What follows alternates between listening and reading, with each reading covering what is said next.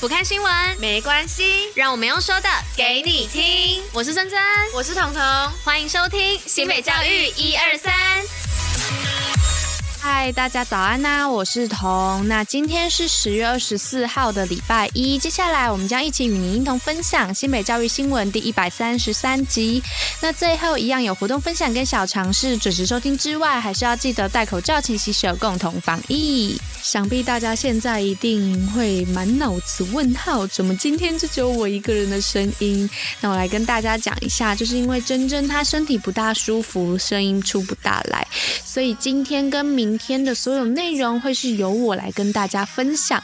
那不知道大家有没有度过一个愉快的周末呢？那不管如何，我们今天都迎接了新的一天，在今天的上学日或者是上工日，都希望大家可以精神满满。愉快的度过今天，那我们就话不多说，赶快进入新闻的内容吧。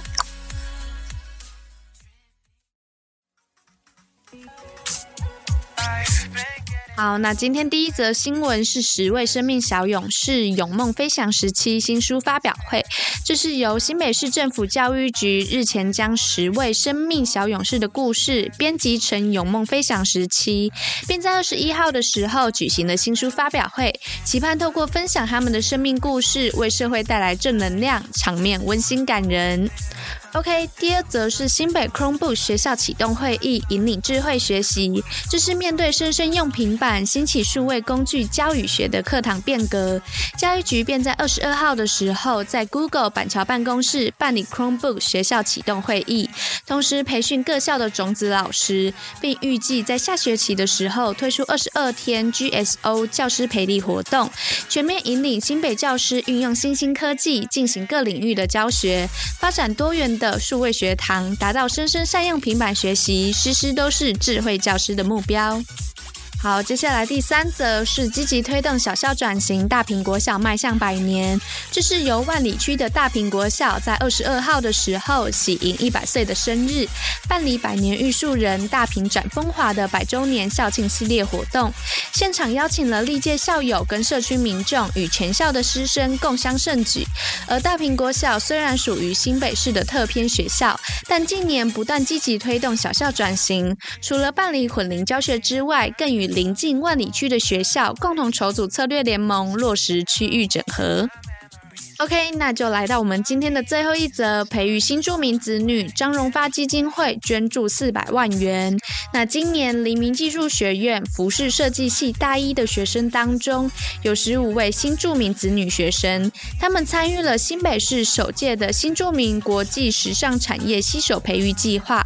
而张荣发基金会也有鉴于新住民子女多元文化的潜能，挹注了四年四百万元的善款，补助学生四年的就就学费用，培育未来顶尖的国际时尚人才。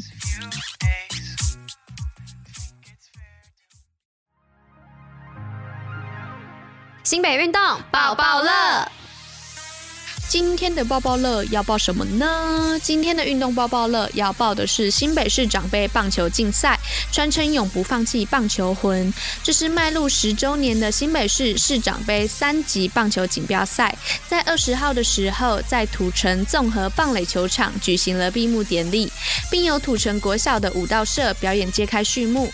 典礼上的新北卓越体育人才在地育成贤序计划宣誓活动，则掀起了另一波的高潮。最后的明星球员的签名球传承仪式，传承球艺，传递爱，共同为新北市年度棒球盛会画下了完美的句点。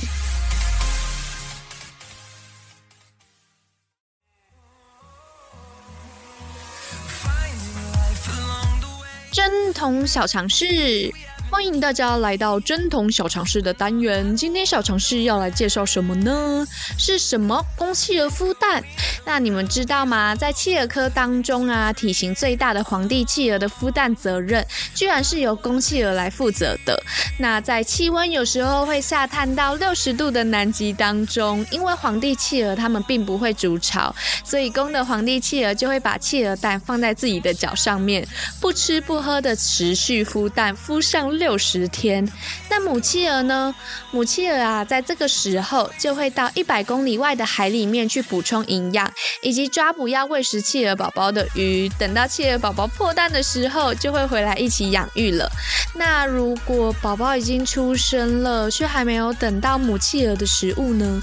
那这个时候，公企鹅就会从自己的食道分泌一种乳白色的营养乳状液体来喂食企鹅宝宝，而且直到母企鹅回来为止，公企鹅才会把育儿的工作棒交给母企鹅哦。而这个时候，公企鹅才会前往海洋来去找寻食物。但是，多数的公企鹅会因为在途中啊，因为营养不足而无力前进哦。那不知道大家在听完今天的小尝试之后，有没有满满的收获呢？我我自己是没有想到，就是皇帝企鹅的孵蛋责任居然是交由公企鹅来负责。但是由此也可以看出，不论是公企鹅啊，还是母企鹅，他们对于养育企鹅宝宝都是非常上心的。那就像是我们小的时候啊，也是由家人一点一滴的把我们抚养长大。所以大家，嗯，不乏在今天向家。家人来表达你的爱意吧，就讲一句“我爱你”，毕竟爱要及时表达嘛。那今天我们的内容就讲到这边喽。那以上就是今天为大家选播的内容。新北教育最用心，我们明天见，大家拜。